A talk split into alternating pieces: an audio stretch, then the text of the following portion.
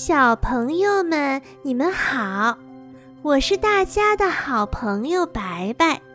今天我给大家带来的故事是《与我的小男孩一起读消防车的故事》第三个故事：十八参加比赛。消防员的舞会很热烈，营地里灯火通明。全城的人们都来跳舞。一名消防队员打开车库的大门，焰火表演就要开始了。十八，看呀！十八向前走去，孩子们被这辆漂亮的消防车迷住了，坐在了它的引擎盖上。砰，砰，嘣！第一批礼花升上了天空。十八感到孩子们的小手紧紧地贴着他。别害怕，孩子们，焰火很亮，但并不危险。焰火表演让他很兴奋。除了这些神奇的花火之外，他什么都没看到。最后，他注意到消防队长在敲他的窗。十八，我跟你说，人们打电话说在公路上发生了事故。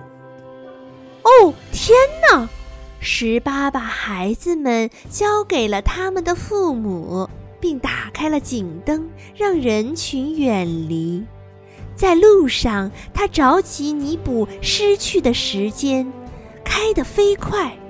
呜呜！另一个警笛声回应着他的声音，是一辆宪兵车开到了他的前面。十八试着追上去，但是宪兵车还是第一个到达了现场。消防车十八很生气，非常生气。通常总是我赢的，他叫道。我们又不是比赛，是吧？宪兵车温柔地回答他：“我们来这儿是为了救人的。”十八看着那些在车旁忙碌的消防员和宪兵们，他感到比平常更红了，因为他觉得有些羞愧。他伸出了他的担架：“有伤员需要送到医院吗？”这里有，消防员回答。宪兵车笑了。